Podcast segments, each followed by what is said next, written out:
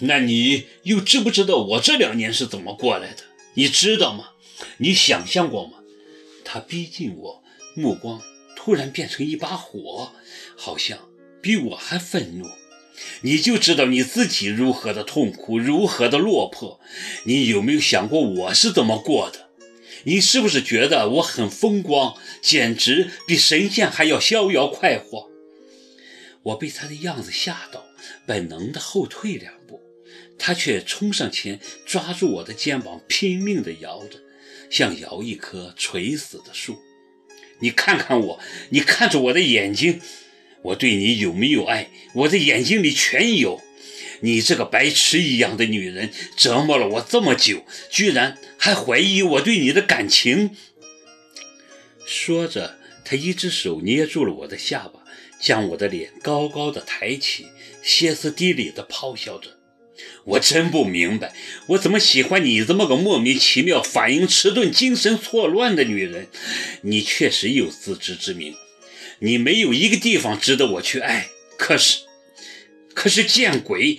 我就是莫名其妙地爱着你，没有理由，比你还精神错乱。放在身边的大把美女不理。”天天像念经一样的在心里念着你的名字，老天怎么这么没道理，把你扔进了我的生活？两年来，我努力的多么辛苦，想彻底的甩掉你，谁知在希尔顿酒店看到你的那一刻，我才知道我的努力全白费了。你让我更加神经错乱，从昨天到现在。我眼睛都不敢眨一下，生怕你打电话来我听不到。我一直都用以前的号码，从来也不敢换，怕换了你再也找不到我。又是一个骄傲的疯子。我痛苦地闭上眼睛。这个时候，我只能感叹命运的不可琢磨，安排我们相识。又让我们中间隔着无法逾越的鸿沟。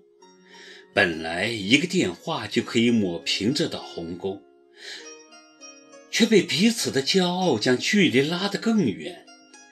两年了，只要我们中的任何一个人稍稍让点步，打个电话给对方，我们又怎会落到今天这种相逢不相认的悲凉境地？你为什么不说话？理亏了是吧？他吼着。我的沉默让他得寸进尺，更用力地拽紧了我的身体，几乎要把我提到半空。你真是一点感觉都没有吗，白考儿？两年来，我为了心中的这份爱日夜煎熬。原以为你会有所改变，没想到你还是这么顽固不化。你到底让我怎么办？是杀了你，还是杀了我自己？说呀，给我指一条路，告诉我怎么做才能让你正视我的感情。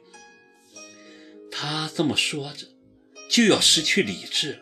英俊的面孔因冲动而变得狰狞。我在他的两手间紧缩了身体，哆嗦着看着他，忽然就冷静下来。他对我做个什么，我可以置之不理。可我无论如何不能忍受他说还爱我的话，这比用刀子挖我的心还让我痛苦一万倍。想想两年来我受过的苦，难道就是他一句爱你的话就可以抵消的吗？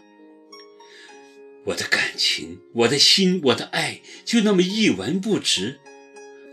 不，这绝不可能。我不会被他模糊了自己的意志，哪怕此刻被他掐死在手中，就像掐死一只蚂蚁，我也要保持冷静。可是，我怎么了？我怎么两眼发黑？他还在说着什么？我一句也听不清，只是本能地抗拒着，在他手中滑坐在地上。像一个垂死的病者被扔进了冰窖，没命地抽紧身体，就快要停止呼吸。耿墨池大叫起来，拼命地摇着我的脑袋，拍着我的脸。我意识模糊地看着他，觉得他那张脸竟比我梦中见到的还要飘渺而遥远。我又昏过去了，对不起，都是我不好。这是我醒来后他对我说的第一句话。我发现自己又躺在了床上，他坐在床边的一张椅子上，握着我的手。默默地看着我，表情分外孤独。他原来也这么孤独，深刻的孤独。我半睁着眼，有些怜惜地看着他，发现他居然有些苍老了，那么瘦。唉，我在心里叹着气。他这个人呢。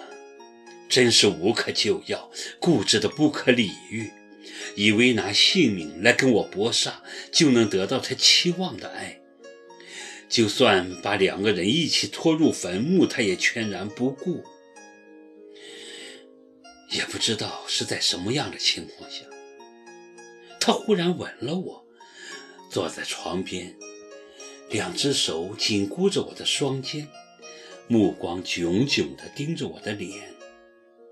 我听见他说：“别再跟我斗了，妥协吧，我们都妥协。既然彼此都相爱，为什么一定要斗个你死我活呢？”